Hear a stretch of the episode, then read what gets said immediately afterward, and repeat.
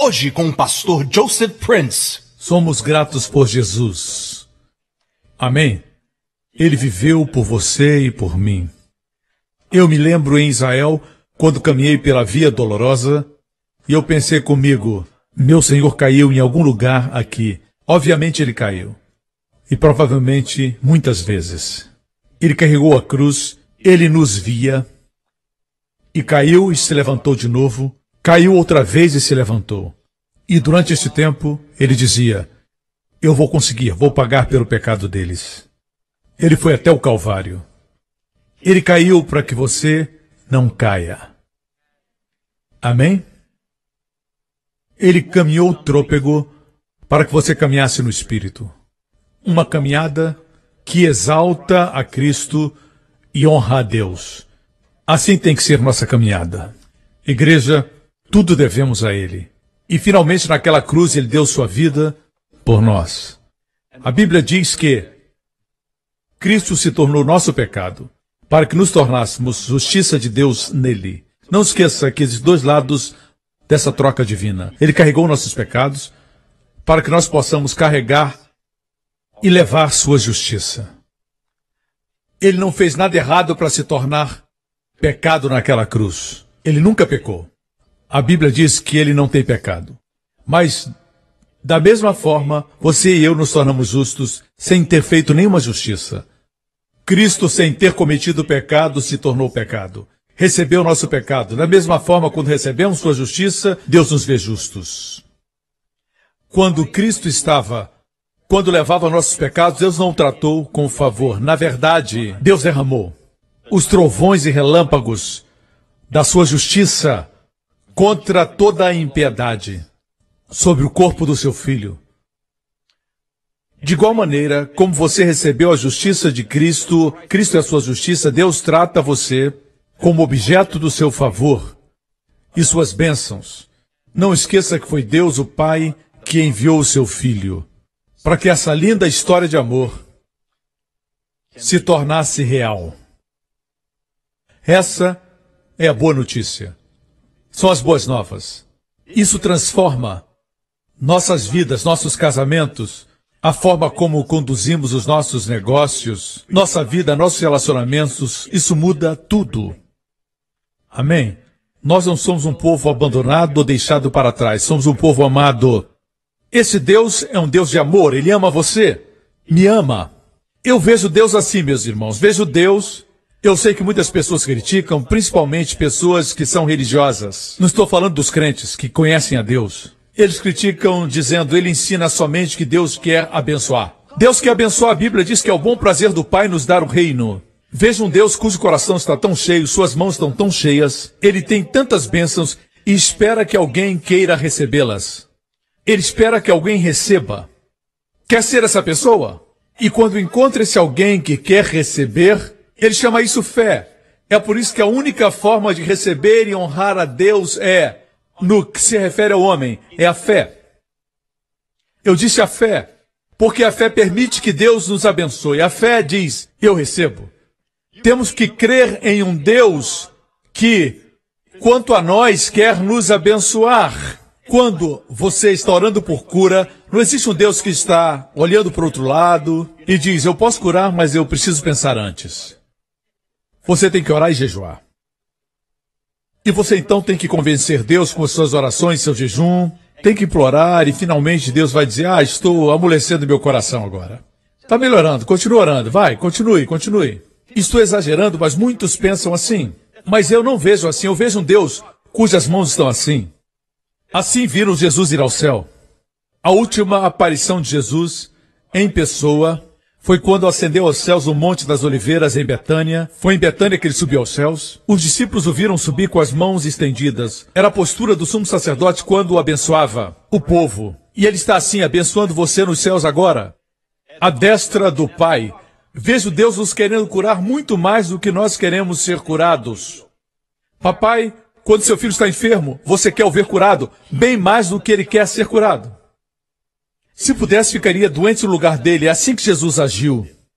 Quando você vê seu filho chorando com dor, sem poder dormir, assim Deus nos vê. Veja bem, o amor que desce é sempre maior do que o amor que sobe. O filho jamais poderá amar o pai ou a mãe mais do que os pais amam o seu filho. É sempre assim. A mesma coisa acontece com Deus. Nunca pode amá-lo da forma como Deus ama você. O amor que desce é sempre maior. Eu vejo um Deus que quer curar. Não é que minha oração começou algo no coração de Deus. Deus sempre quis curar. Quando eu oro, a minha maior resposta tem que ser a fé. Eu tenho que crer que Ele está curando. Tenho que saber que Ele quer curar mais do que aquela pessoa quer ser curada. Quando eu oro, bem, eu me alinho com o coração de Deus. Com a disposição de Deus. Vocês me escutam? Ah, mas o senhor só prega que Deus quer abençoar as pessoas. Qual o seu problema? Qual é o seu problema? Ah, o senhor devia pregar sobre o Evangelho de Jesus Cristo. Isso é o Evangelho. Estou pregando o Evangelho.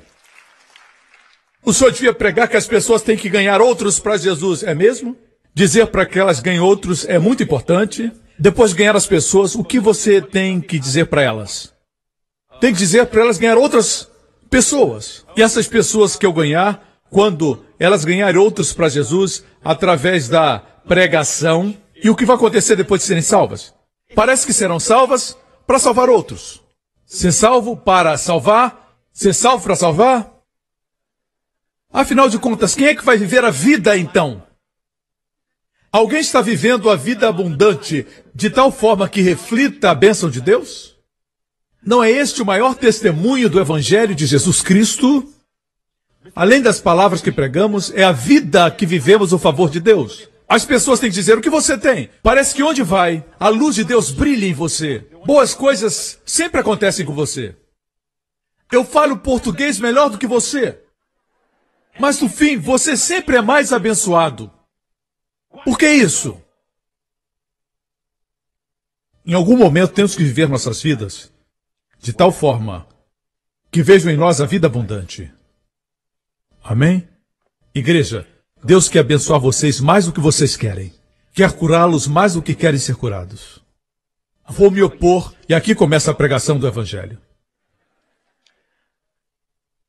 Eu fui chamado por Deus para, literalmente, pegar o Evangelho do pó, certo? Bater a poeira e dizer: esse é o Evangelho primitivo. A palavra Evangelho quer dizer boas novas. Mas quando ouvimos as boas novas, não parecem mais boas novas. Amém? Temos uma mensagem misturada. Hoje eu quero me opor a uma heresia que tem invadido o corpo de Cristo. Ela é muito sutil, parece tão correta, mas é tão errada. É uma heresia do inferno. É a salvação pelas obras e não a salvação pela fé. Não glorifica Jesus, mas glorifica o homem. É uma heresia que tem entrado na igreja conhecida como salvação pelo senhorio. Diga salvação pelo senhorio. Essa doutrina diz assim: diz que, veja como parece muito correta. Se quer ser salvo, deixe os seus pecados, certo? Abandone seus pecados ou se arrependa dos seus pecados e será salvo. Note que Jesus não está na equação. Alguns vão ainda mais adiante para parecer mais santo e dizem: se quer ser salvo, se arrependa dos seus pecados e receba Jesus Cristo. São duas ações e muitas vezes é um processo. Arrepender-se. Se arrependesse dos pecados antes de ser salvo, trouxesse salvação, deixe-me dizer, ninguém seria salvo. O que quer dizer deixar os seus pecados? Parar de pecar? Você sabia? Existem crentes que têm 50 anos de idade e ainda estão aprendendo o que é pecado descobrem novas áreas à medida que crescem no Senhor. Descobrem que pecam mais do que pensavam. Por exemplo, a Bíblia diz que aquilo que não é da fé é pecado. Aquele que sabe fazer o bem e não faz peca é o pecado de omissão. Bem como de comissão. A verdade é, essa ideia de que precisa se arrepender antes de receber Jesus é a salvação através das obras. Essa é a salvação pelo senhorio. É uma heresia não está baseado naquilo que Jesus fez na cruz, que você recebe como uma dádiva e a dádiva então transforma você. Como cantou Robin Williams, para ser um homem melhor. Alguns pensam que tem que ser um homem melhor para serem salvos. Não é assim. Você é salvo para ser um homem melhor. Portanto, essa ideia que diz que você tem que deixar seus pecados para receber Jesus, impede as pessoas de receberem Cristo. No meu evangelismo pessoal, falo no evangelismo pessoal porque eu já trouxe muitas pessoas, talvez centenas de milhares, talvez até um milhão de pessoas eu evangelizei através do meu ministério de televisão. Mas no evangelismo pessoal, compartilhando o evangelho um a um, a maior parte das vezes, as pessoas dizem assim: não sei se posso viver essa vida, a vida cristã. Eles projetam que não vão conseguir vencer o pecado, não vão conseguir dominar o pecado, antes mesmo de serem salvos. E você pergunta, o que é ser salvo para você? Ah, eu tenho que deixar de fazer isso, deixar de fazer aquilo. Amigo, se consegue deixar, para que Jesus? Se você tem o poder de parar de fazer coisas que te destroem, se pode fazer. Para que Jesus veio? Eles não acreditam na total depravação do homem. Eles dizem: Eu acho que eu posso, mas não quero parar. Amigo, você não pode parar. Não consegue. Você tem que aceitar a Jesus e a dádiva vai mudar você. Vocês me escutam? Assim diz a maioria. Ou eles respondem assim: Dizem, se Deus fosse amor, tem dificuldade de acreditar que Deus é amor. Dizem, se Deus é amor e todos podem ser salvos, Hitler poderia ser salvo. E dizem, Saddam Hussein poderia ter sido salvo e todos aqueles que trazem destruição e terrorismo, todos podem ser salvos. E falamos, se conhecessem o plano da salvação que Jesus fez, eles poderiam ter sido salvos. Eles não aceitam. Eles pensam, pessoas cometeram esse pecado, comparado ao meu pecadinho, meu pecado é aceitável, o dele não é, cada um tem sua própria versão do seu próprio pecado. Gosto do que disse D.L. Moody. Ele disse: a voz do pecado fala alto. Mas a voz do perdão fala ainda mais alto. O mundo precisa escutar sobre o perdão disponível através da cruz. Mas temos feito, até do arrependimento, uma barreira entre o pecador e o seu Salvador. Nós falamos que tem que vir o arrependimento e depois a fé e depois Jesus. Amigo, não tem intermediário, nem mediador. Você pode ir diretamente até Jesus. E ele vai transformar a sua vida. Mas pastor, a Bíblia ensina sobre o arrependimento? Sim, eu vou falar disso hoje. A Bíblia fala do arrependimento, quer dizer metanoia. Meta, mudança, noia, mente. Mudança de mente. Metanoia é um substantivo. Metanaeio. Metaneio é um verbo de metanoia. É a mesma palavra. Arrepender é o verbo, arrependimento é o substantivo. É a mesma palavra metanoia. Mudança de mente. Depende do contexto. Queria comer sorvete de baunilha, mas hoje vou comer de chocolate. Eu mudei. No grego seria metanoia. Eu metanoi ei mudei de baunilha para chocolate. Significa mudar a mente. Às vezes se refere a mudar a mente quanto ao pecado. Às vezes mudar a mente quanto a algo que fazer. Mas não é sentir remorso com o pecado, isso não é metanoia, não é se sentir culpado nem ter remorso, você pode sentir tudo isso e se perder e ir para o inferno. Você crê? Deixe-me mostrar. Judas Iscariotes Sabemos que ele se perdeu. Ele não se perdeu. Todos estamos perdidos antes de receber Jesus. Alguns acham que estavam bem, Jesus veio e estragou tudo. Jesus veio e disse: Você crê? Se não crê, vá para o inferno. Você entendeu? Conduz o lenço para limpar o nariz, você não guarda, você não dobra e coloca em cima da sua Bíblia. Eu espero que você não faça isso. Você não faz isso. Depois de usar, você joga fora. Está sujo, você joga no lixo. Deus é o único que não joga fora o que está sujo.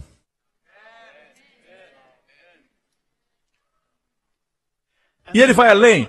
Não somente não joga fora, mas ele ama o que estava sujo. Isso vai além do entendimento. É um amor que não se encontra aqui na terra. Assim, você precisa saber que esse amor não é como o amor de uma mãe pelo filho. O amor de uma mãe pode ser egoísta. A mãe pode ser egoísta e dizer: Eu quero essa criança comigo para sempre. Ela pode ser egoísta. Nenhum amor é como o amor de Deus, do Pai Celestial. E Deus ama você. Assim, quando falamos do arrependimento, é o seguinte: veja, amigo, quando você acredita em Jesus Cristo, já se arrependeu. Às vezes se usa a palavra arrependimento, às vezes não. Mas a Bíblia é mudança de mente. Para alguém receber Jesus Cristo, digamos que a guitarra ali representa nosso Senhor Jesus Cristo. Eu vou mudar de direção. Estou virado para vocês, certo? Mudei minha mente. Eu pensava que Jesus era um simples profeta, agora sei que ele é o Senhor que morreu na cruz por meus pecados. E eu me viro para crer em Jesus. Quando eu faço isso, viro as minhas costas para vocês. Vocês são pecado. Nem todos vocês. O pastor Lawrence aqui. É uma ilustração. Não dá para virar sem virar as costas para algum lugar. Você pode dizer, você está de costas para o pastor Lawrence e sua face está na direção da guitarra. Mas pode dizer somente, você está olhando para a guitarra. Subentende-se que as suas costas estão para o pastor. Ninguém pode crer em Jesus sem se arrepender dos pecados. E o arrependimento se refere à descrença, porque é impossível saber todos os seus pecados para se arrepender antes de ser salvo. Em Marcos capítulo 1, versículo 14, Jesus disse assim: E depois que João foi entregue à prisão, veio Jesus da Galiléia pregando o evangelho do reino de Deus, dizendo: O tempo está cumprido e o reino de Deus está próximo. Arrependei-vos e crede no evangelho. Arrependei-vos e crede no evangelho. Note que ele disse arrependei-vos antes de crede. Tinha que mudar a mente quanto ao quê? O que o judeu daquele tempo tinha que mudar quanto à sua mente? A respeito de quê? A respeito dele. Que ele era o Messias prometido. Mudem suas mentes. Eu não sou mero homem. Eu fui enviado. Eu existo pelos séculos dos séculos.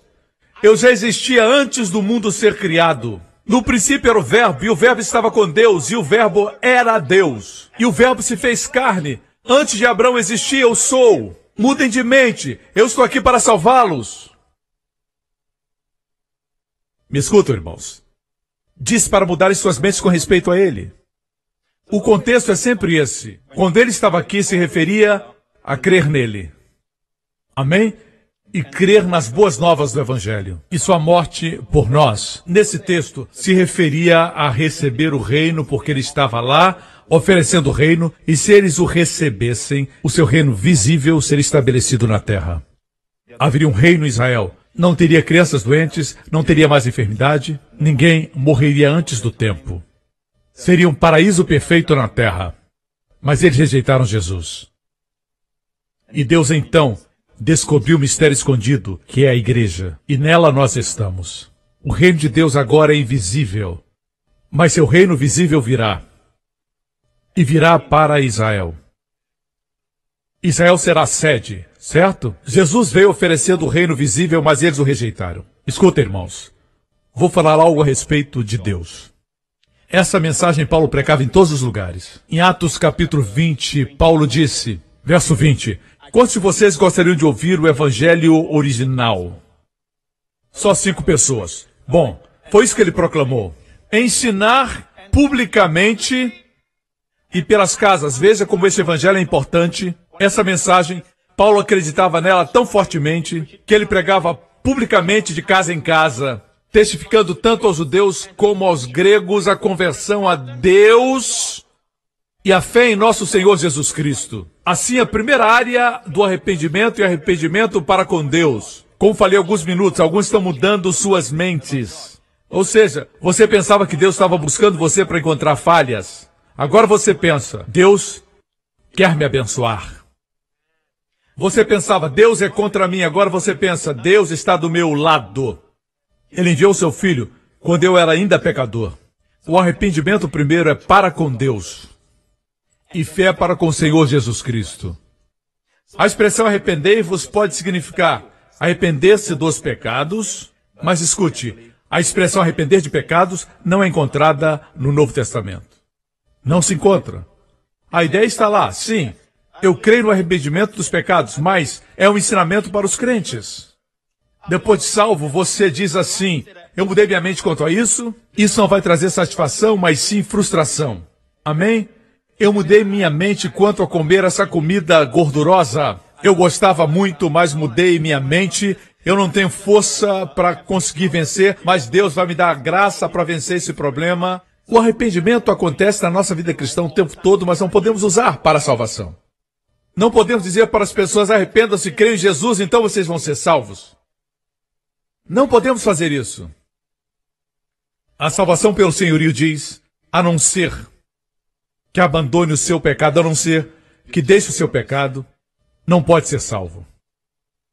Isso é acrescentar ao Evangelho o que não estava originalmente lá. Você não precisa ser o melhor homem para ser salvo, mas é salvo para ser um homem melhor. O que eles têm feito, na verdade, é tirado as boas novas do Evangelho. É como se alguém dissesse: Eu vou lhe dar um Lamborghini novo. Os homens digam, poucas mulheres digam, Amém. As mulheres não gostam dos Lamborghinis porque quando estão fazendo a sua maquiagem, shh, shh. os homens gostam. A propósito, eu não tenho um. Meu carro é um Fusquinha. Pequenininho. Tô brincando. Mas, suponhamos que alguém lhe dê um Lamborghini novo e diga, ei, estou lhe dando esse Lamborghini que custa 2 milhões. Estou lhe dando de graça. Absolutamente grátis. Pode levar quando quiser, está no showroom. Aqui está o certificado de propriedade. É seu. Pague somente um dólar por mês. Mesmo sendo só um dólar, não é mais grátis. Essa pessoa estragou as boas novas. Assim, o que você escuta muitas vezes do púlpito é grátis, mais. Se é grátis, não pode ter um mais. Se é grátis, é grátis. Não diga é grátis, mais. Assim, essa é a mensagem, apesar de ser um dólar só. Fica tudo estragado se disser é somente um dólar por mês. Ou dez dólares por mês. Não vai ser mais grátis. Essa é a mensagem misturada que está sendo pregada no corpo de Cristo. Por isso as pessoas não ficam alegres em compartilhar com os outros as boas novas. Boas notícias a gente quer compartilhar. Quando você encontra um lugar que a comida é muito boa, e você sabe que seus amigos gostam daquela comida, você diz: existe um lugar maravilhoso onde eu comi essa comida. Você não apresenta quatro passos para ir lá. Para compartilhar as boas novas do restaurante ou daquele estabelecimento. Não precisa apresentar quatro passos. Parte de dentro de você. Bem, pastor, eu acho que alguns que são salvos não sabem que são salvos. É verdade. O senhor faz parecer que crer é coisa fácil. Já escutou isso? Fácil para nós, mas custou a Deus seu filho. Custou a Jesus terríveis agonias, não somente fisicamente, mas no seu interior, na sua alma, ele suportou o julgamento de um Deus santo sobre o seu ser inculpável. Ele se tornou pecado, somente o pensamento de se tornar pecado. No dia anterior, ele estava no jardim de Getsemane, ele estava orando se possível, passa de mim esse cálice. Contudo, Pai, seja feita a tua vontade, não a minha. Nessa declaração estava o nosso destino eterno. Imagine o pensamento de se tornar pecado na cruz. Ele não cometeu o pecado, não conhecia o pecado. Ele era completamente sem qualquer pecado. Não entendemos isso. Para nós, um pouquinho de pecado aqui e ali não nos fere. Para ele se tornar pecado e separado de Deus, o encheu de sombras. Ele chorou, a ponto de suar gotas de sangue.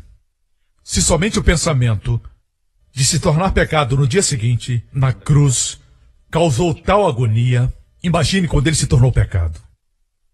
Nunca saberemos o quanto nosso Senhor sofreu por nos amar. Amém. Não diga que foi fácil. É fácil para nós. Graças a Deus é fácil. Fácil não quer dizer barato.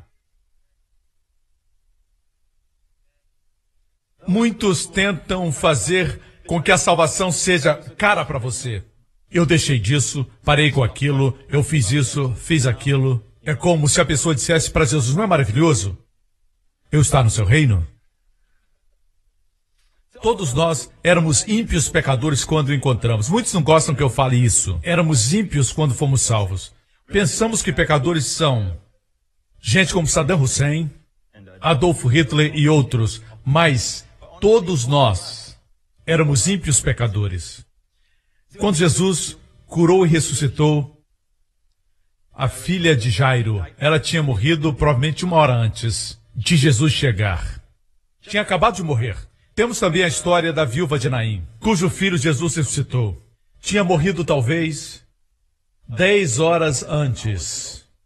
Enterravam no mesmo dia. Jesus estava lá, certo? Estava morto há mais tempo. Vamos falar agora de Lázaro. Estava morto há quatro dias. Quatro dias.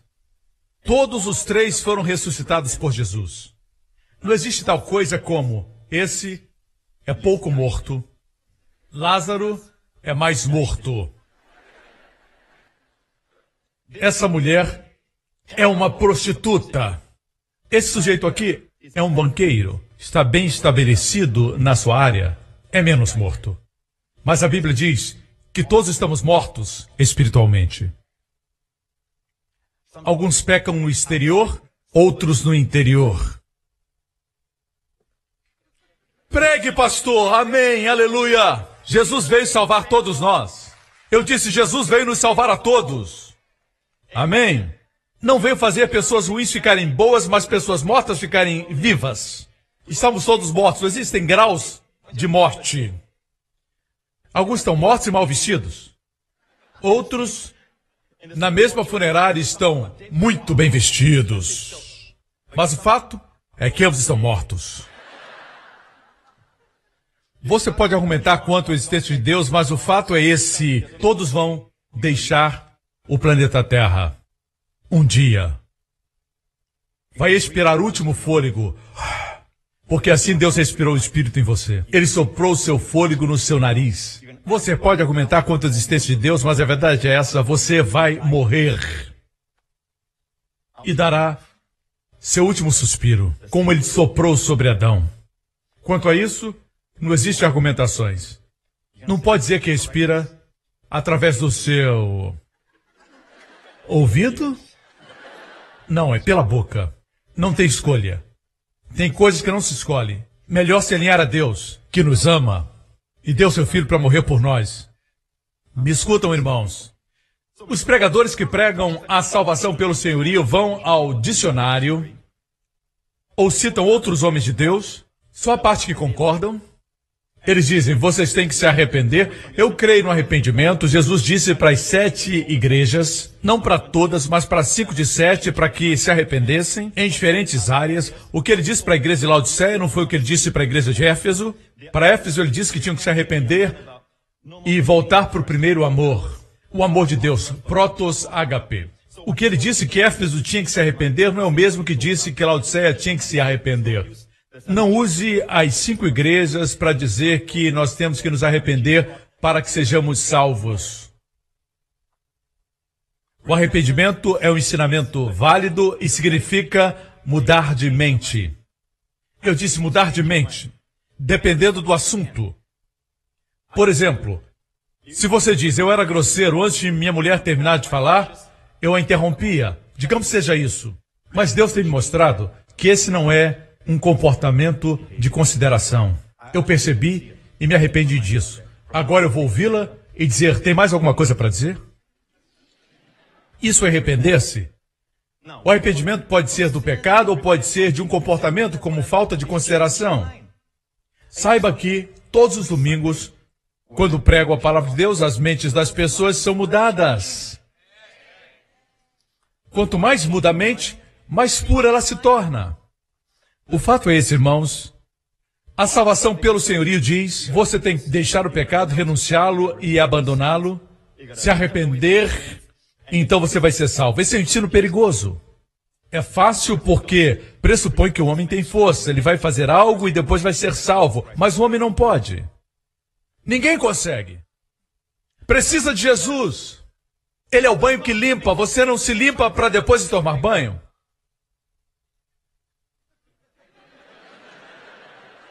Você toma banho e fica limpo. Se torna um homem melhor. O diabo quer colocar muitos obstáculos diante do pecador e o Salvador. É isso que o diabo quer fazer.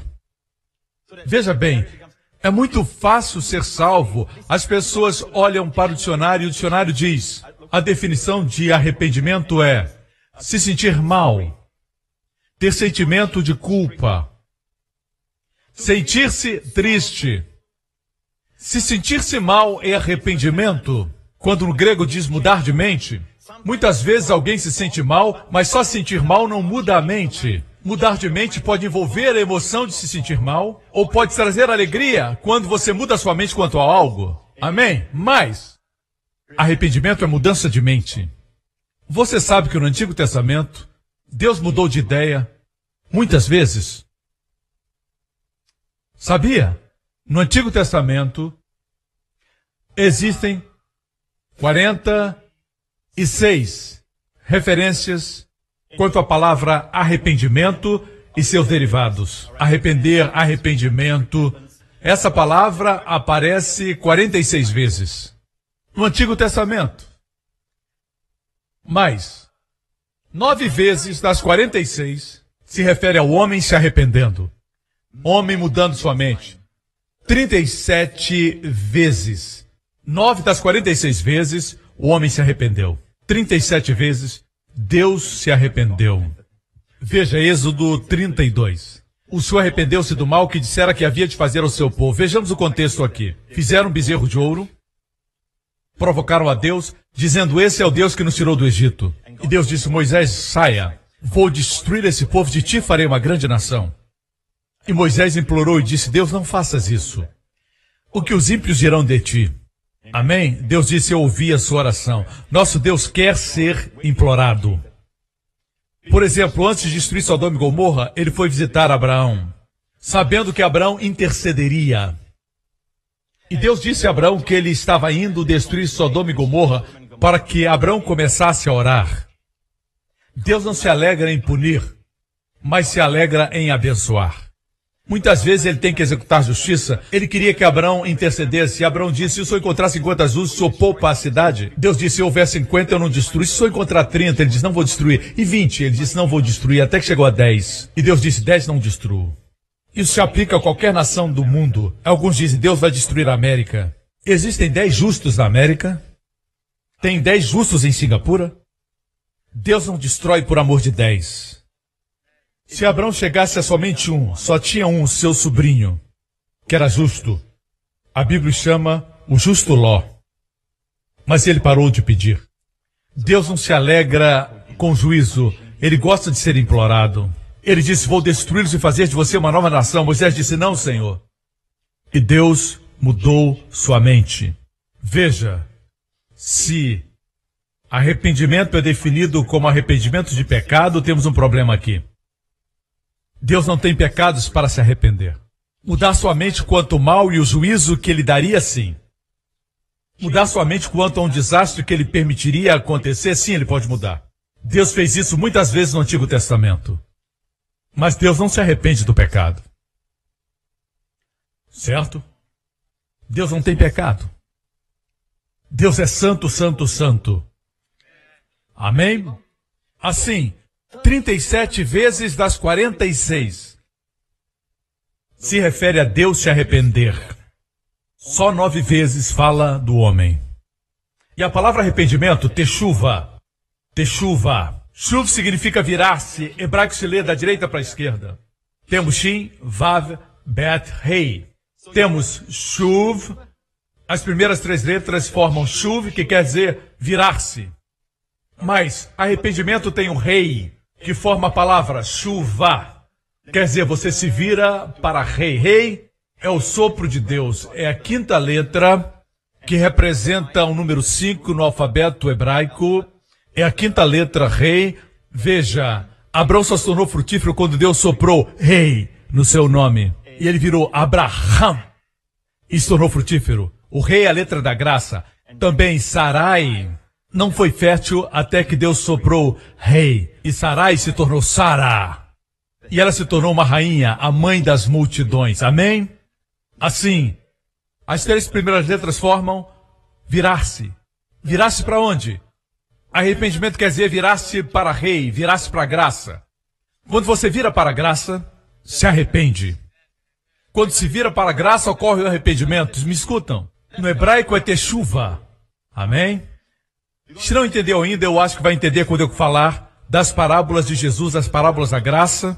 Foram três parábolas de graça. Em Lucas 14, Jesus estava com uma multidão que veio atrás dele. Se percebe que Jesus não estava confortável com eles.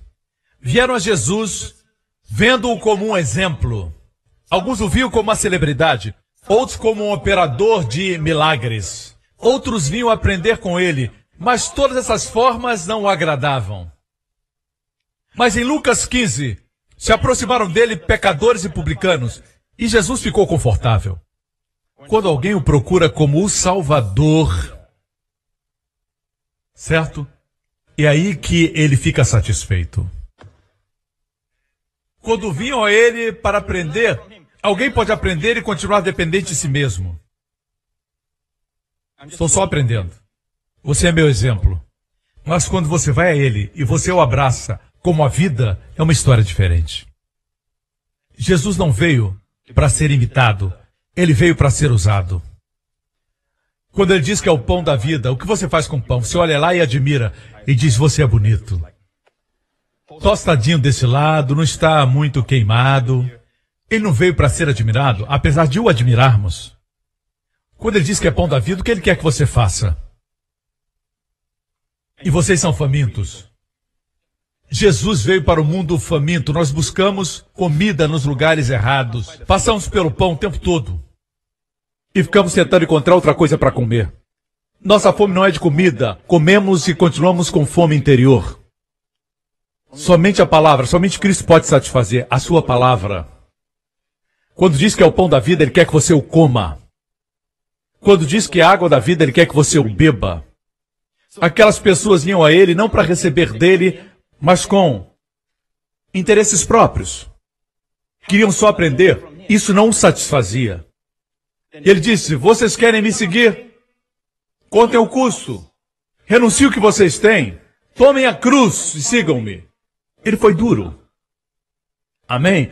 No capítulo seguinte, os pecadores se aproximaram dele. E os publicanos. Agora veja isso. E os fariseus murmuravam: Esse homem recebe pecadores. Agora o coração de Jesus estava confortável. Porque quando você vê nele um Salvador, é porque você sabe que é pecador.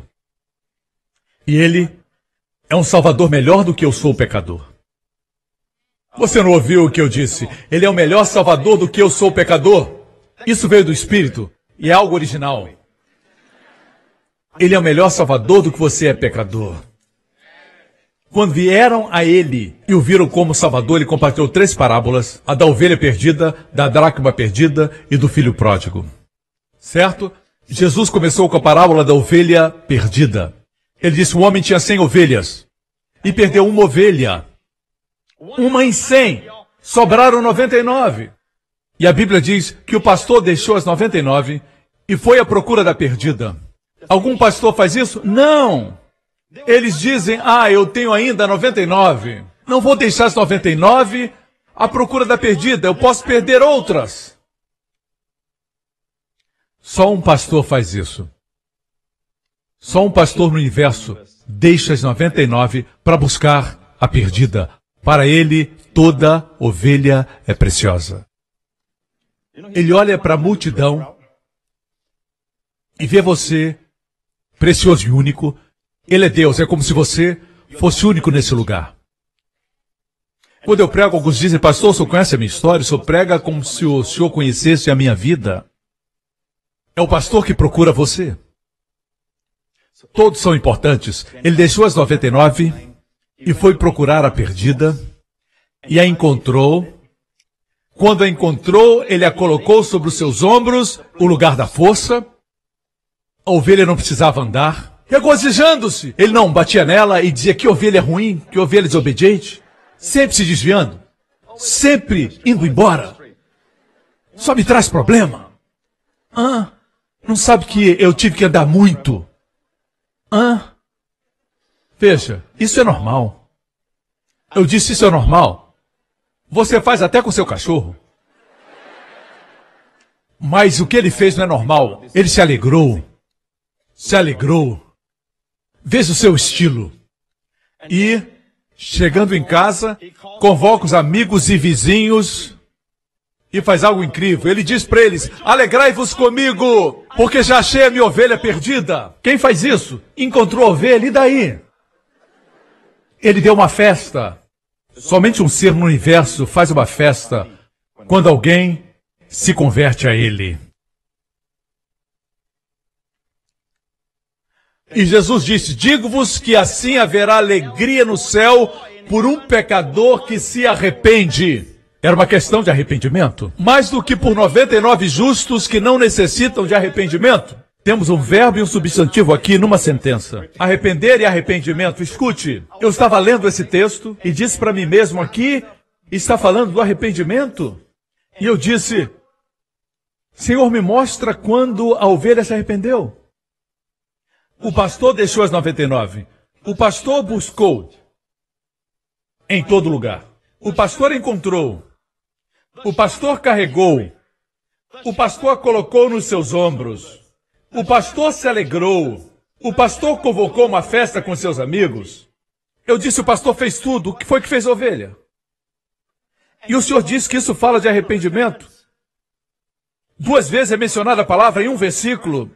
Quando houve arrependimento, e o senhor me disse: a ovelha consentiu ser amada. É a única coisa que a ovelha pode fazer, mas para Deus isso é arrependimento. A ovelha permitiu-se ser carregada. Ela não disse, eu posso andar. A ovelha permitiu-se descansar no poder de outro, nos ombros fortes do Senhor. A ovelha permitiu ser amada. A ovelha deixou-se ser carregada. A ovelha permitiu que alguém se alegrasse por ela. Isso, o Senhor disse, é arrependimento. Isso é incrível. E o Senhor me levou para a terceira parábola do filho pródigo. Todos vocês conhecem. Um homem tinha dois filhos e uma jovem disse para o pai: Dê-me a minha parte. Não quero esperar que o senhor morra. O senhor já viveu muito. O senhor frequenta a igreja New Creation e lá acredito que vão viver 120 anos. Assim, quero que o senhor morra. Me dê a parte da herança. Era um insulto para o seu pai. Naquela época, era um crime digno de morte. Por apedrejamento. Assim, o pai lhe deu a parte da herança e o filho pegou a herança e foi para um país distante. Gastou o dinheiro com as prostitutas, nos diz a Bíblia, com uma vida dissoluta. Quando o dinheiro acabou, os amigos foram embora. Sem dinheiro, ele foi trabalhar para um gentil cuidando de porcos, que eram criados para preparar bacon, para vender, e ele era responsável pela alimentação para que depois fossem vendidos. Para o judeu, esse era o pior trabalho. Ele estava no fundo do poço. E ele olhava para as bolotas que os porcos comiam, ele tinha vontade até de comê-las. Subitamente, pensamentos vieram à sua mente. Ele disse, e desejava encher o seu estômago com as bolotas que os porcos comiam e ninguém lhe dava nada. E tornando-se em si, disse, quantos jornaleiros de meu pai têm abundância de pão? Jornaleiros do meu pai. Quantos jornaleiros de meu pai têm abundância de pão e eu aqui pereço de fome? Você sabia que na casa do pai tem abundância de pão? Você está na casa do pai. Amém. O que ele disse? Ele disse: Como meu pai deve ter se entristecido. Como eu o feri. Ele sentiu falta do seu pai? Não. O que ele pensava? No seu estômago. E eu pereço de fome. Ele pensou: os jornaleiros do meu pai têm tudo e eu aqui tenho fome. Eles têm abundância de pão. Verso 18: Levantar-me-ei, irei ter com meu pai, e dir-lhe-ei: Pai, Pequei contra o céu e perante ti, já não sou digno de ser chamado do teu filho. Faze-me como um dos teus jornaleiros. Porque os jornaleiros tinham pão em abundância. Sua única motivação para voltar para casa era encher o seu estômago. Jesus compartilhou essa parábola. Falando do arrependimento. Você diria que esse é o arrependimento que os teólogos hoje ensinam? Ele já tinha desistido de ser filho, ele voltou somente por uma razão. Pai, quero ser como muitos jornaleiros. E ele falou o discurso ensaiado: Pai, pequei contra o céu e contra ti, quero ser como um dos seus jornaleiros. Ele queria comer. Desistiu de ser filho. O motivo para voltar para casa era blu blu blu blu blu blu. Era fome. E a Bíblia diz: E levantando-se foi para o seu pai, e quando ainda estava longe, viu-o o seu pai. Ele estava distante, o pai esperava por ele. E se moveu de íntima compaixão e correndo lançou-se-lhe ao pescoço e beijou-o. E ele declamou tudo aquilo que tinha decorado. Pai, pequei contra ti e contra os céus. E quando ia chegar a parte que dizia faz-me um jornaleiro, o pai não permitiu que ele falasse essa parte. O pai disse, trazei a melhor roupa. Ponde-lhe o anel, o anel é como se fosse um cartão de crédito. Era só carimbar. Estava pago. E alparcas para os seus pés. Na lei, Deus disse para Moisés, tira as alparcas, o lugar onde pisas é santo. Na graça, Deus diz: ponte-lhe alparcas nos pés. Ele tem o direito de ficar na minha presença. Amém? E o rapaz silenciou. Veja, por que ele havia voltado? Ele tinha saudade do pai? Não. Queria comer. E o pai disse: Trazei o bezerro cevado. Nos alegremos. Amigo, eu Estou lendo a Bíblia. Não estou tentando interpretar. Muitos dizem, o filho pródigo se arrependeu antes de vir para casa e parece que ele voltou com a motivação errada. Mas quanto a Deus, não importa a motivação, quando você vem a Ele, Ele corre na sua direção. Esse é o nosso Deus. Ele corre para nós. Não importa a nossa motivação. Alguns vieram para a igreja para encontrar um parceiro. Alguns vieram por causa dos negócios. Alguns vieram para a igreja por causa do seguro de incêndio, não o amavam ainda. Alguns pensaram, talvez esse negócio de inferno seja real. Se for real, pelo menos tem um seguro de incêndio. Vou aceitar a Jesus. Se inferno for real, pelo menos aceitei a Jesus. Descobrimos a sua beleza depois de sermos salvos. Descobrimos a beleza do Senhor depois. Queremos trazer o pecador para este nível, pregamos a salvação pelo senhorio, quando na verdade nós somos hipócritas, porque quando viemos para Jesus, não conhecíamos sua beleza e sua excelência. Muitos aceitamos ao Senhor com a motivação errada. Quando disse me arrependo, não sabia do que estava falando. Mas Deus nos aceita. Quando caminhamos para Ele, Ele corre para nós. E quando somos salvos, estamos no lugar e na postura exata para conhecer seus segredos. Quando sabemos disso, falamos, eu acho que eu preciso ser salvo de novo. Agora com motivação certa. Não precisa. Usufrua sua salvação. O fato é que as pessoas aprendem pela definição do dicionário. Sentir remorso, sentir-se mal. Por que ir ao dicionário? Os dicionários, quando não sabem o que é arrependimento, vão aos cristãos. Então dão uma definição. Temos que ir à palavra. Se arrepender-se é sentir remorso, Jesus chamou Judas, o Iscariotes, aquele que o traiu, o filho da perdição. Ele se perdeu e foi para o inferno. Ele chamou o diabo. Veja o que Judas fez.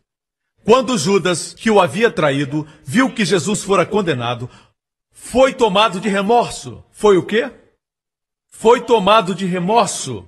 Outra versão diz, ele sentiu remorso. Outra versão diz, arrependeu-se. Voltemos. Viu que Jesus fora condenado, foi tomado de remorso e devolveu aos chefes dos sacerdotes e aos líderes religiosos as 30 moedas de prata. Isso foi restituição? A Bíblia é simples, me responda agora. Isso não é uma pegadinha. Eu não faço isso, alguns outros pastores fazem. Só estou perguntando. Ele não trouxe volta as 30 moedas de prata para os sacerdotes? E para os fariseus, isso não foi uma restituição? Veja o que ele fez mais.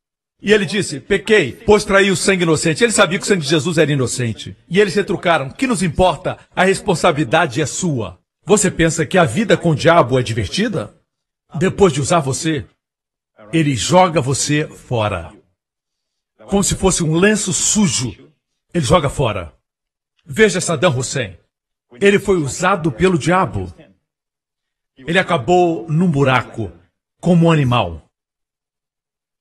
O mesmo aconteceu com Hitler. Ele foi deixado também num buraco, escondido como um rato.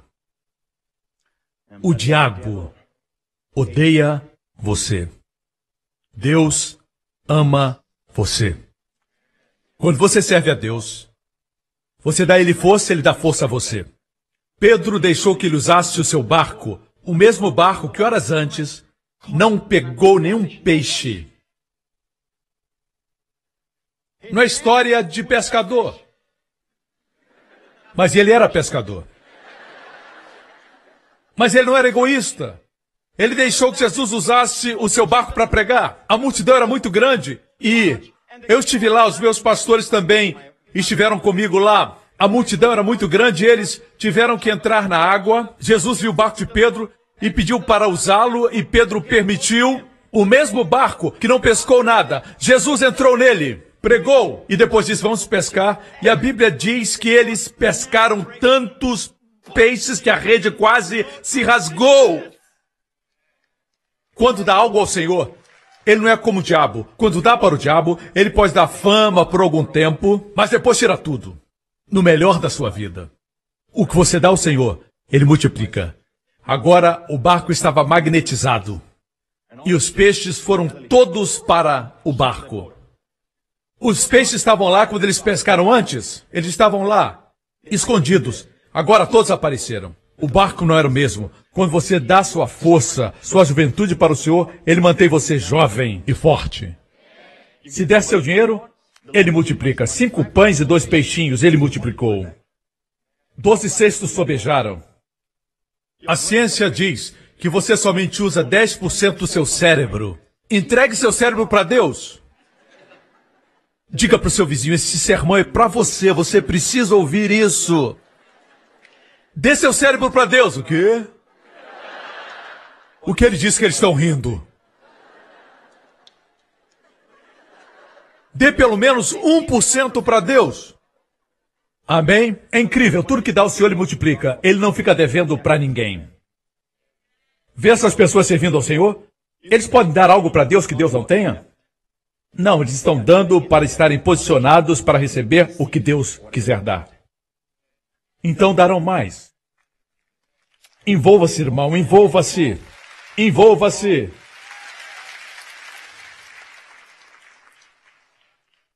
Veja, ele sentiu remorso e restituiu. Versículo 5: Saindo foi e enforcou-se. Isso, creia você ou não, não é o pecado imperdoável. Se um crente aceitar a Jesus Cristo e a salvação e cometer suicídio, alguns perguntarão: foi para o céu, foi para o inferno? Por favor. Claro, era salvo e salvo para sempre. Uma vez recebendo Cristo, isso é para sempre. Assim como ninguém pode fazer o que Adão fez, Ninguém pode desfazer o que o último Adão fez. Mas, Judas não foi para Jesus. Eu disse, ele não procurou Jesus. Ele não esperou. Algumas horas depois, Jesus seria crucificado por ele. Ele não precisava se enforcar. Mas alguns dizem, prefiro morrer do que receber perdão. Eu prefiro pagar do que alguém pagar por mim. Esse é o nível mais alto de presunção.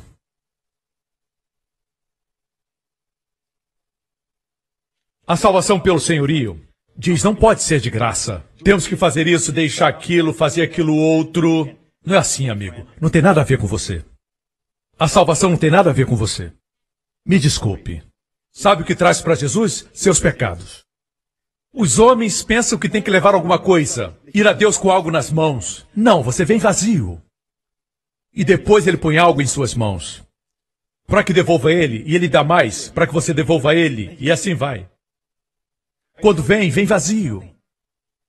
Vem sem nada. Até o ar que expira foi ele que deu. Você pode usar esse ar para blasfemar. E pode até mesmo fazer brincadeiras que blasfemam. Mas o fôlego vem dele. E não decide quanto à sua morte. Quando morrer, o fôlego vai sair de você.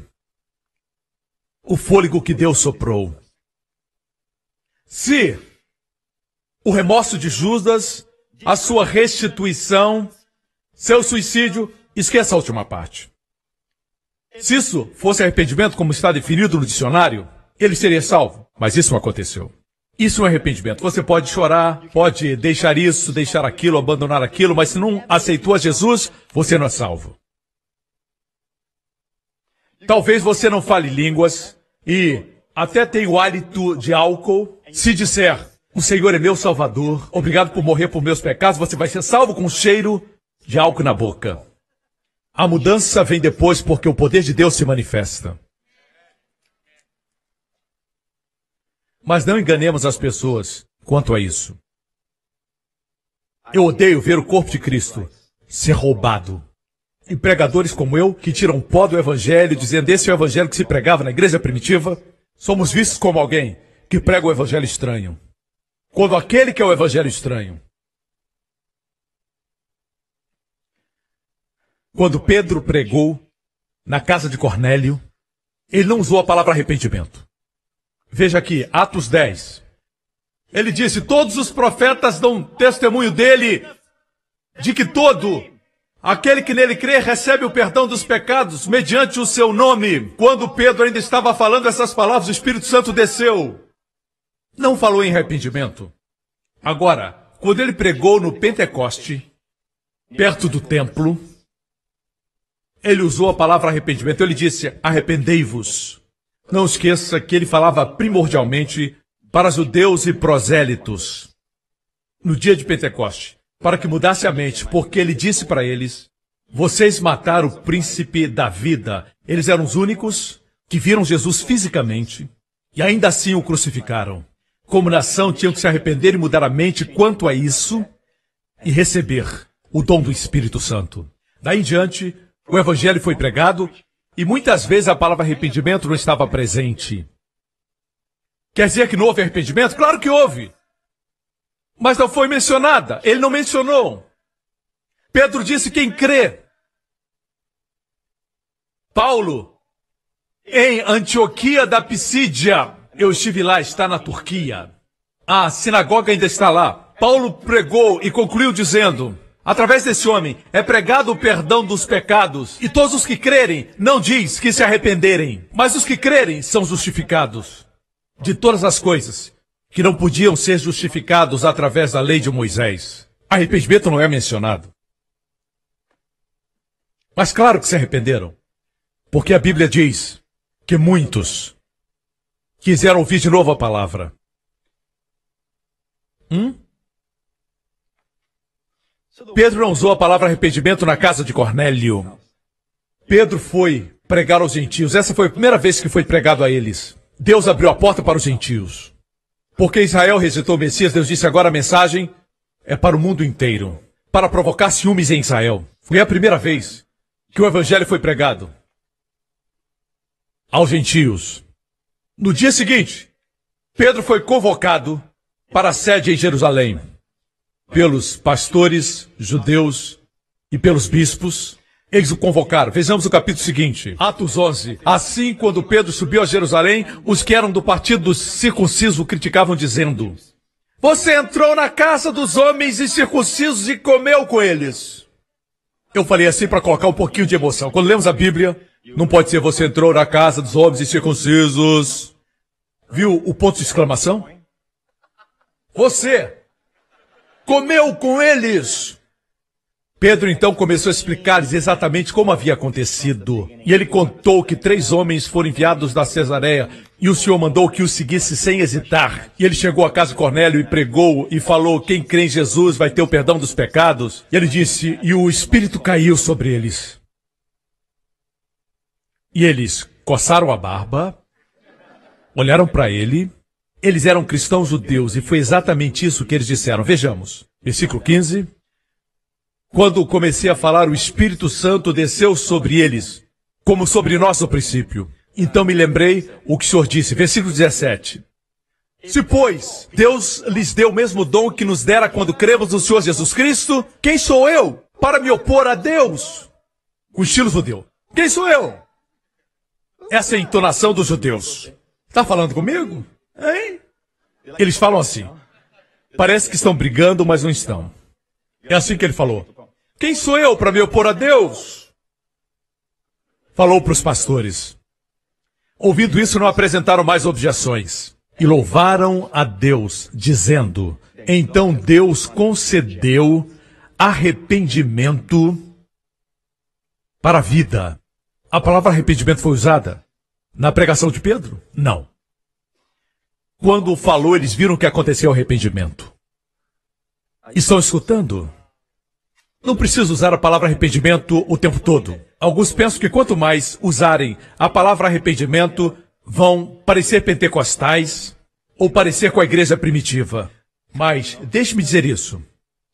Se pregar essa mistura da lei, as pessoas não vão ter do que se arrepender.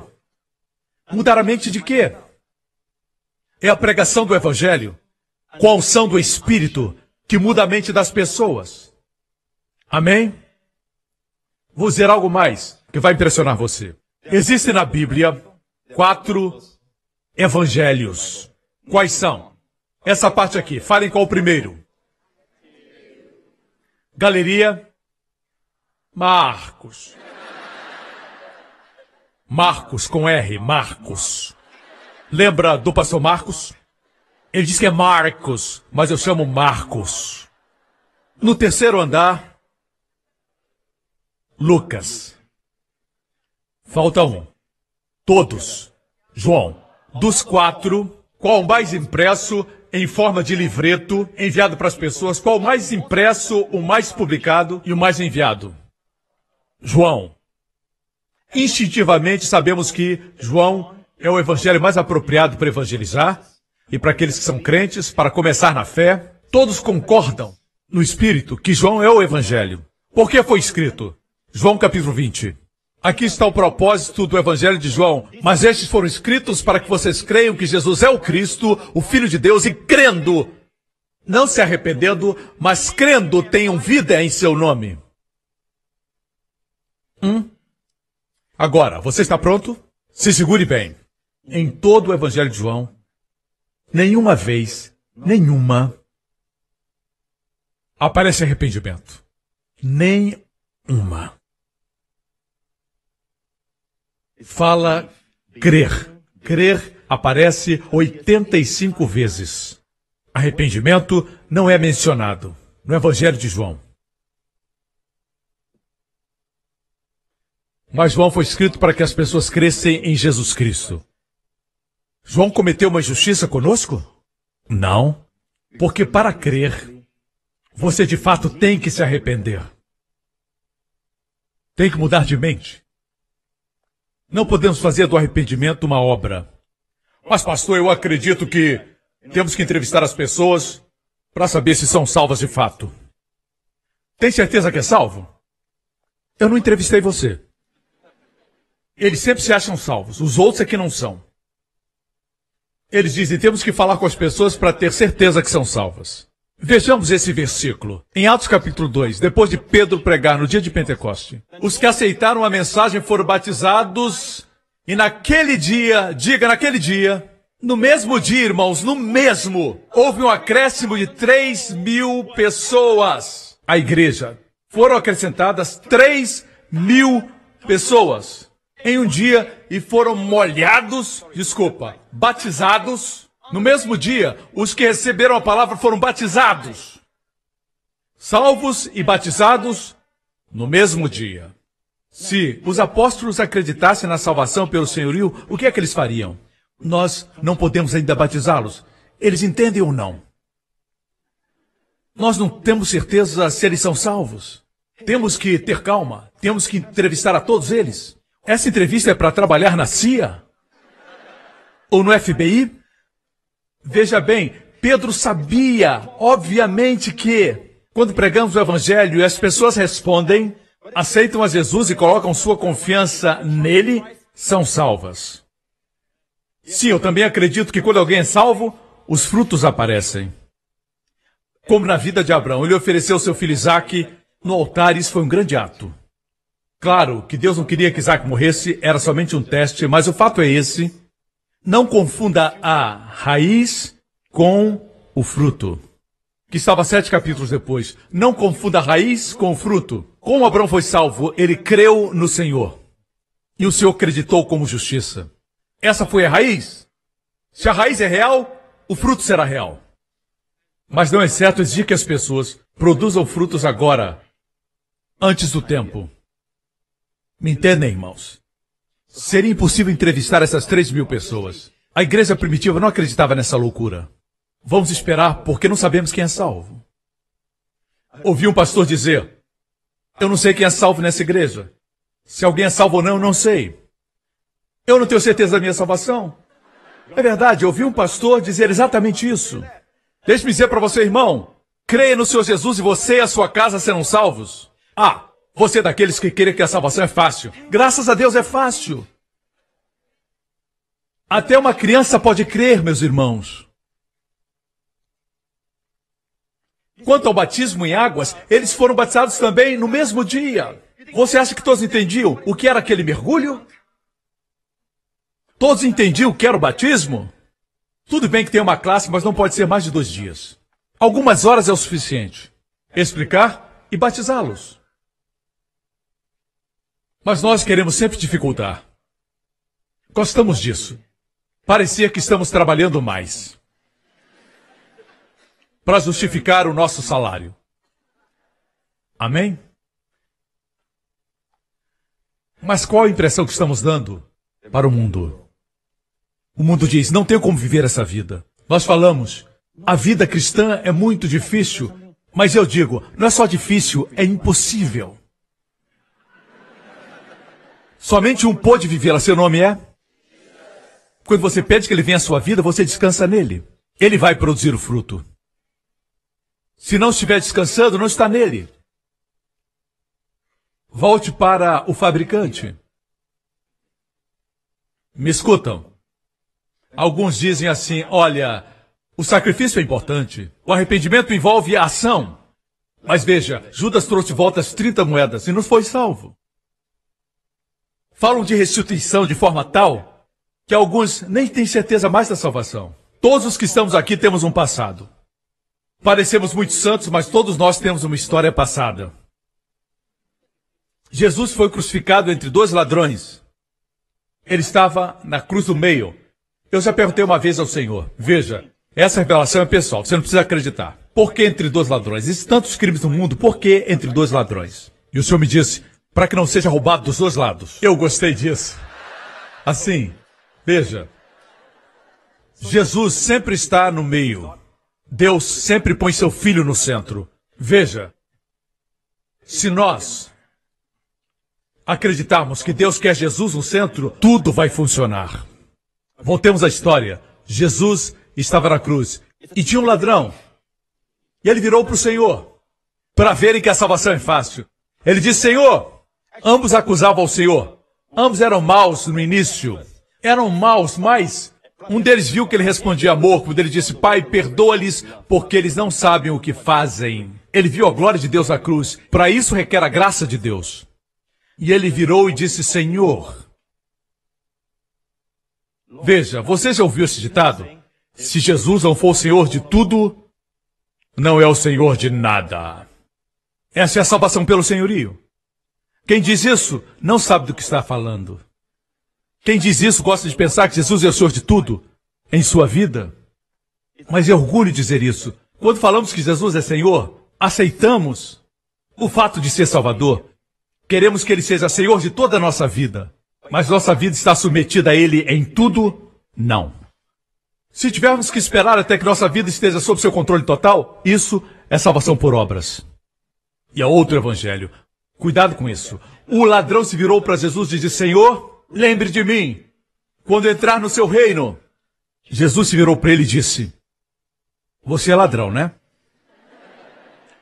Roubou muito. Ele disse: Sim, senhor. Então, vá e restitua tudo o que roubou. Pague a pena, restitua para os donos originais o que você roubou. Se não puder restituir, pague. Não roube o pagamento, pague tudo. E o ladrão disse: Ok, senhor, eu queria fazer isso, mas estou um tanto preso aqui. Foi isso que aconteceu? Graças a Deus que esses pregadores não estavam lá. Imagine na cruz eles gritando: A salvação não é fácil assim. Você não pode dizer que é fácil. Que bom que esses pregadores não estavam lá perto da cruz. Quando o ladrão disse: Lembre-se de mim, Jesus disse assim: Em verdade lhe digo, hoje mesmo você estará comigo no paraíso. Aleluia! Pode chamar de salvação fácil. Eu creio que é fácil. Eu creio, esse é o Evangelho de Jesus Cristo. Ele fez fácil para o povo ser salvo. Por que estamos dificultando? Por quê? É trabalho do diabo dificultar. Como disse, fácil não quer dizer barato. Graças a Deus não somos nós que pagamos o preço, ele pagou. Quem clamar o nome de Jesus será salvo. O meu avô, eu chamava de Baba e era um homem muito incrédulo. E ele fazia pouco caso de mim quando eu era novo convertido. Eu era muito suave. Ele dizia: Ah, você crê em Deus? Manda ele fazer cair pão do céu. Caiu pão? Não caiu. Eu olhava para ele, ele fazia pouco caso da minha fé. Eu tinha sete anos de idade, seis ou sete. Ele zombava de mim. Quando ele estava morrendo no hospital, minha mãe foi visitá-lo ele não tinha paz, ele levantava, deitava, levantava, deitava e não tinha paz. E então minha mãe disse: clame por Jesus. Era tudo que minha mãe dizia: chame por Jesus. E ele recusava nos últimos momentos. E ela dizia: papai, clame por Jesus. Finalmente ele olhou para o céu, com a mão no peito. Ele tinha problemas para respirar. Ele olhou para cima e disse: Jesus, me perdoa. Meu baba disse: seus olhos se fecharam, seu rosto ficou pacífico e recostou-se na cama e foi estar com o Senhor. Seu rosto estava pacífico, a minha avó, que não era salva, viu a expressão do seu rosto e entregou sua vida a Jesus naquele dia. Naquele mesmo dia, ela entregou sua vida a Jesus, porque ela viu a paz no seu rosto. Quem clamar o nome do Senhor será salvo. Você não sabe se o parente que você orou por ele, o seu tio, sua tia, o seu irmão, a sua irmã, ou mesmo os seus avós, você ora por eles e mesmo inconscientes, Deus pode visitá-los. A minha mãe tinha uma tia que era chinesa. Minha mãe orou por ela por muito tempo para que ela fosse salva.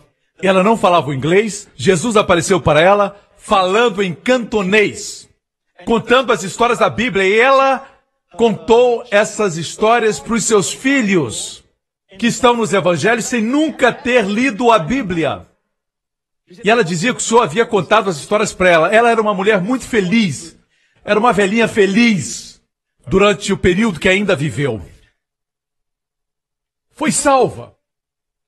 Vai acontecer a mesma coisa com seus parentes, porque você ora por eles. A Bíblia diz: crê no Senhor Jesus e será salvo tu e a tua casa. Escute-me, eu vou concluir. Você sabia que, quando facilitamos as coisas, na verdade quem facilitou foi o Senhor Jesus. Até mesmo em coma podem escutar você. Então diga, faça essa oração comigo. Crê em Jesus que morreu por seus pecados. Eu creio que até em coma eles podem orar. Alguns dão resposta apertando um dedo. São salvos. Certa pessoa me contou que falou para seu pai: Pai, faça essa oração, pai, faça essa oração. E ele emitiu um som. Não havia emitido aquele som antes. Ele foi salvo. Outro disse: Pai, move o seu dedo se você quer receber Jesus. E ele moveu. Foi salvo. Por isso, durante seu ministério, somente uma vez o Senhor disse: Estreito é o caminho. Se examinar o grego, está no presente. Se referiu ao presente. Quando ele estava em Israel, a maior parte dos judeus o rejeitaram. Estavam cegos, não o viram como Salvador. Somente os doze e os setenta creram nele, não foram muitos. Por isso ele disse: Estreito é o caminho e poucos entram por ele. Ok? Não se aplica aos nossos dias. Alguns dizem estreito é o caminho, estreito é o caminho. Para que pregar? Mas foi assim, escute com cuidado. O último livro da Bíblia, o livro de Apocalipse me diz que João viu uma multidão de todas as línguas, de todas as tribos, uma multidão que nem um homem pode contar. É a Bíblia, não é exagero. A Bíblia não exagera. Uma multidão inumerável. A Bíblia também fala de inferno no último livro, Apocalipse, e diz que o inferno será lançado no lago de fogo. Mas não diz que no inferno terá uma multidão que ninguém poderá contar. Isso é Bíblia. Eu disse Bíblia. É fácil ser salvo. Não sabemos quem será salvo no final. Pensamos que alguém foi para o inferno e vamos nos surpreender. E estará no céu. Aí, irmão! Quem é você? Eu sou o seu bisavô, rapaz! Eu fui salvo! Mas, bisavô, o senhor não está mais careca? Me respeita, rapaz, me respeita. Vai parecer ter a sua idade. No céu ninguém envelhece. E terá uma multidão inumerável. Eu não creio no universalismo, isso é uma heresia. Dizer que todos serão salvos, não. Tem que crer. Então a Bíblia não seria verdade. João 3,16 não fala de arrependimento, fala de crer. Amém? Todo aquele que nele crê, não pereça, mas tenha vida eterna. Amém, igreja? Alegre-se. Suas orações são respondidas. Você não sabe se sua avó recebeu Jesus. Eu creio que ela foi salva. Você vai ter surpresas. A Bíblia diz: crê no Senhor e será salvo você e a sua casa. Antes de nossos familiares cruzarem para a eternidade, Ele fará algo. Até mesmo no momento, quando estão inconscientes ou em coma, Deus vai agir. Porque você orou. Porque você creu. Você se alegra? Mas não esqueçam, irmãos. Fácil não significa que é barato. Nos deu seu filho. Seu filho, literalmente, passou pelo inferno. Para que nós sejamos salvos. Amém? O mundo lá fora precisa ouvir as boas novas. Quando você diz, você sabe que pode ser salvo, qual a jogada?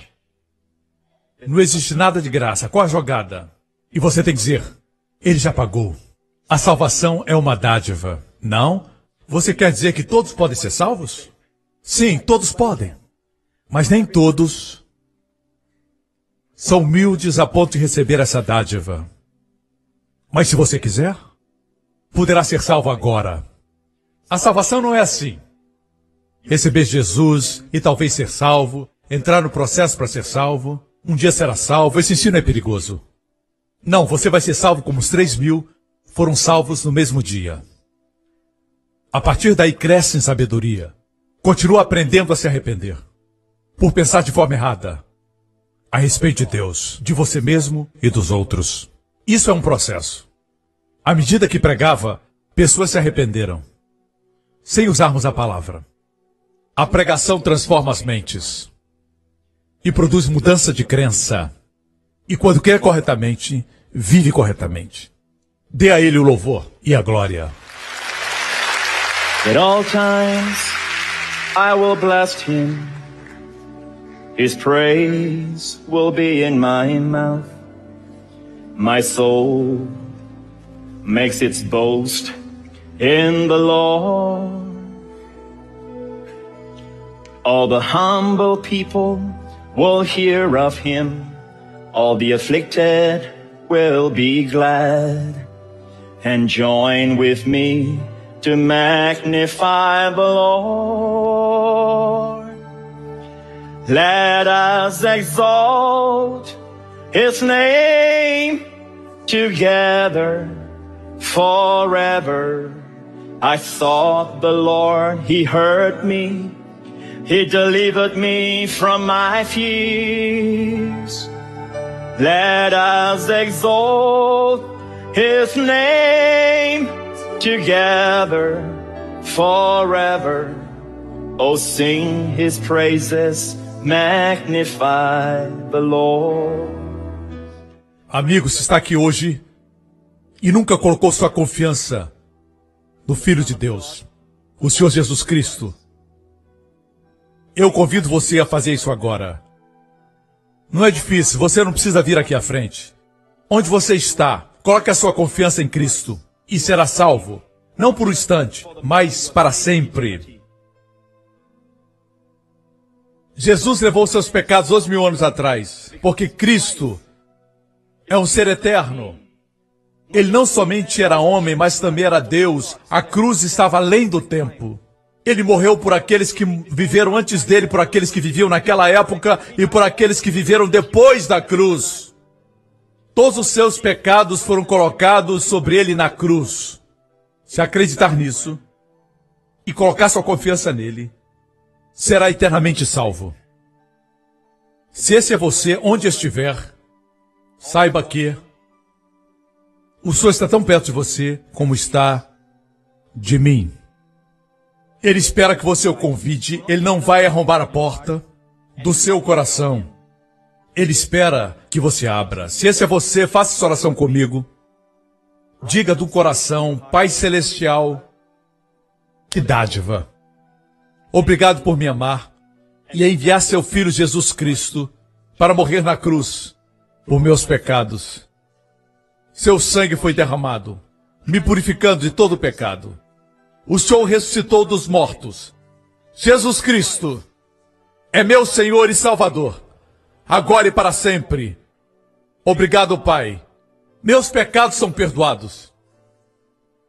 Sou grandemente abençoado, altamente favorecido, e sou seu filho para todo sempre. Obrigado, Pai. Repita após mim, eu creio que Jesus Cristo é meu Senhor para todo sempre. Em nome de Jesus. Amém. Se você fez essa oração, você é salvo. Vocês são salvos, são novas criaturas, as coisas velhas se passaram, tudo se fez novo. Fiquem de pé, irmãos. Obrigado, Senhor Jesus, obrigado. Existe uma doce unção aqui. Podemos sentir. Amém? Deixe-me orar por você. Esta semana reconheça a proteção de Deus. Em tudo que fazemos, vamos reconhecer a proteção. Amém? O Senhor que nos vê também ama nos proteger. Confie nele. Pai, agradecemos por seu amor por nós e agradecemos por essa oração que o Senhor deu para o sumo sacerdote de Israel pronunciar sobre o povo. Nessa próxima semana, que o Senhor o abençoe com as bênçãos do Pai Abraão. O Senhor abençoe a sua família. O Senhor o abençoe, o guarde, preserve você e os seus amados durante a semana de todos os perigos e males, de toda infecção, de toda enfermidade, da gripe, da ebola e de toda enfermidade. O Senhor o proteja de tudo que é mal. O Senhor o proteja de perigos, males e acidentes. O Senhor lhe conceda favor onde quer que vá, que as portas de favor se abram, que as portas que não são boas se fechem. O Senhor coloque você no lugar certo, na hora certa, durante essa semana. O Senhor levante a sua face sobre você e seus amados e conceda a você e aos seus filhos sua shalom, saúde, plenitude e paz. No nome do Senhor Jesus Cristo. E todo o povo diga Brade o seu nome mais uma vez. Deus o abençoe. Até a próxima. Obrigado por sintonizar no programa de hoje. Esperamos que tenha sido uma bênção para a sua vida. Para mais informações sobre o programa da Igreja New Creation, acesse o site ncctv.org.sg. Lá você poderá se inscrever para receber um devocional diário do pastor Joseph Prince. Seja incentivado e fortalecido todos os dias e saiba o quanto Deus lhe ama através desses devocionais. Acreditamos que seu dízimo pertence à igreja que você frequenta e oramos para que você seja grandemente abençoado, altamente favorecido e profundamente amado.